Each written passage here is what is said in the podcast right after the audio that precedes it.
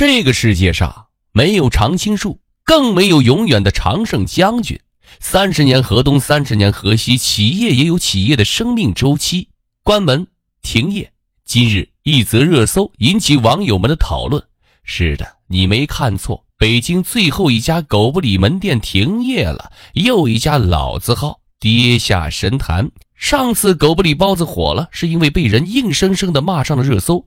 这次狗不理包子又火了，是因为被传要退出北京。这一切起码可以看出，狗不理。这一家诞生于天津的百年老店，以猝不及防的跌下的神坛，它衰败的速度如此之快，让所有人扼腕叹息。紧握旧地图，找不到明天的太阳，痛定思痛，我们应该深刻反思商业逻辑的变化。说起狗不理，大家都不会陌生，狗不理包子、耳朵眼炸糕和十八街麻花，号称荆门三绝。与走精致路线的蟹粉小笼包不同，狗不理一开始是一家亲民的、正宗的、价格实惠、面向普通大众的包子铺。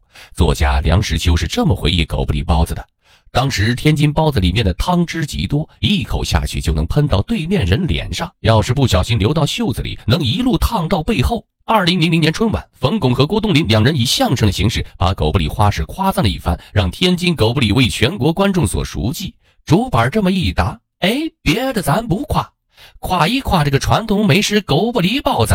这个狗不理包子，它究竟好在哪儿？它是皮薄大馅十八个褶，就像一朵花。按照道理说，这种百年老店肯定是我们文化瑰宝的一部分，也是很多老百姓，尤其是上了年纪的老百姓都很信赖的。然而，仅仅几年，狗不理并没有延续过去的辉煌，反而变成越来越难吃的情况，甚至产生了百年老店避坑。不吃遗憾一生，吃了后悔终生，甚至被贴上了世界上最黑最贵包子的标签。这就是现在很多消费者们对狗不理的评价。特别是去年，一名叫做古月的博主拍摄了一个探访狗不理包子北京王府井总店的视频，更是引爆了舆论。探访的点评结果原话是这样的：酱肉包特别腻，没有用真材实料；而猪肉包则是皮儿厚馅儿少，面皮儿粘牙。要说也没那么难吃，这种质量二十块钱差不多，一百块钱两屉有点贵了。对于网友评价的服务差，感觉不是很强烈。这本来是一个正常的小视频，被狗不理注意到了，称博主侵犯其名誉权，将追究其法律责任，并表示已经报警。当然，此事引发了社会关注，后来不了了之。此事咱们按下不表。但其实对狗不理的这种感觉，并不是古月一个人。根据一些美食博主的评测，答案几乎是惊人的一致。一口感油腻，不过这倒没有什么好说的，因为本来狗不理包子就是最平民化的包子。过去物质匮乏的时候，老百姓都吃不到什么油星，所以吃一次狗不理这种油大的就是解馋了。在物质紧缺的年代，一块油津津的肉包，一块油腻腻的鸭肉，自然能惊艳贫瘠的味蕾。但在脂肪肝充斥的今日，这一丝油水能让消费者真香吗？是不是要想着怎么添加些现代口味元素呢？二，价格贵。狗不理曾经是狗食馆，九十年代以前的狗不理是一家亲民的、正宗的、价格实惠、面向普通大众的包子铺。口感最好的包子，性价比最高的包子，最亲民的包子，这就是狗不理包子给民众留下的印象。可是从二零零五年同仁堂砸下一点零六亿元收购了天津狗不理包子的品牌，将狗不理转型，开始走高端路线。这种从头到尾都流淌着平民基因的食物，同仁堂硬生生的给改成了平民吃不起的东西。看吧。在以前，狗不理王府井店内一笼包子的价格在五十到一百元不等，几乎是庆丰包子铺价格的六至十二倍。狗不理前门店内一笼经典百年酱香包子的价格为一百二十元，堪称包子界的 LV。不仅是包子，在狗不理你还可以吃到五十八元一碟的花生米和四十八元一杯的豆浆。还有人说，狗不理的包子如果三十元一笼，我天天排队。但是现在都卖到三百元了，我只能说买的人不是土豪就，或是既是土豪也是傻。这个价格吃的不是包子，感情是消费者的钱包。三服务欠佳，一个肉包三十块，如果要看大师傅现捏褶子，再加五十。你正犹豫要不要点，服务员大姐的冷眼马上就把你弯成了土包子。你吃着粘皮的包子，盘算着这么难吃的早饭怎么会人均小二百？外面的世态炎凉，而你的内心冰凉。于是你去找天津人抱怨。你们的包子怎么这样？却发现对狗不理最 diss 的竟然是天津人，连最黑的天津出租车司机都说：“傻子才去那吃呢。”把一个吃起来很腻的包子卖出了中国平民根本吃不起的价格，从一个享誉中国的品牌变成了一个中国平民人人愤之的品牌，狗不理真的很牛啊！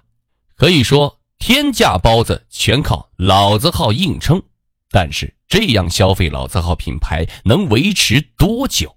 三，狗不理不是孤立。品质低加服务差加高价，在狗不理的负面评论背后，更多的是人们对这一老字号的惋惜。而狗不理又只不过是众多处在生死边缘的老字号里，把一手好牌打得稀巴烂的典型。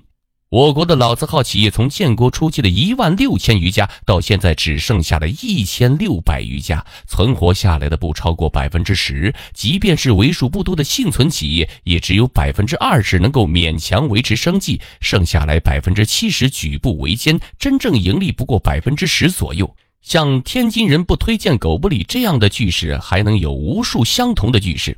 比如北京人不推荐全聚德，武汉人不推荐户部巷，上海人不推荐老半斋，扬州人不推荐富春茶社。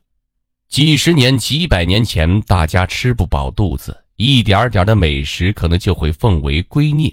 但是今天呢，靠什么继续流行？事实证明，仅仅靠消费老字号的品牌，并不能一直支撑它活下去。即使将目标消费者锁定为外地游客，也经不起口碑的口口相传。老字号上的光环越来越暗淡，特别是随着大众点评等软件的兴起，这种恶评传播的更快，不胫而走，最后将把老底子彻底吃完。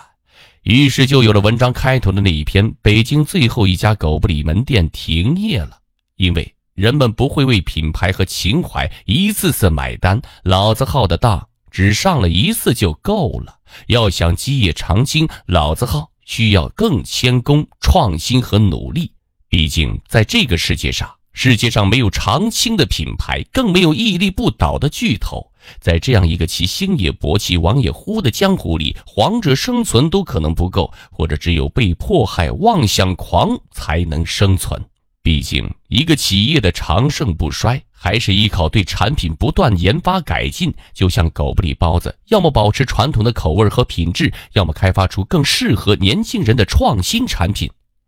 是时候了，老字号们，该努力了，否则时代抛弃你，真的连一声再见也不会说的。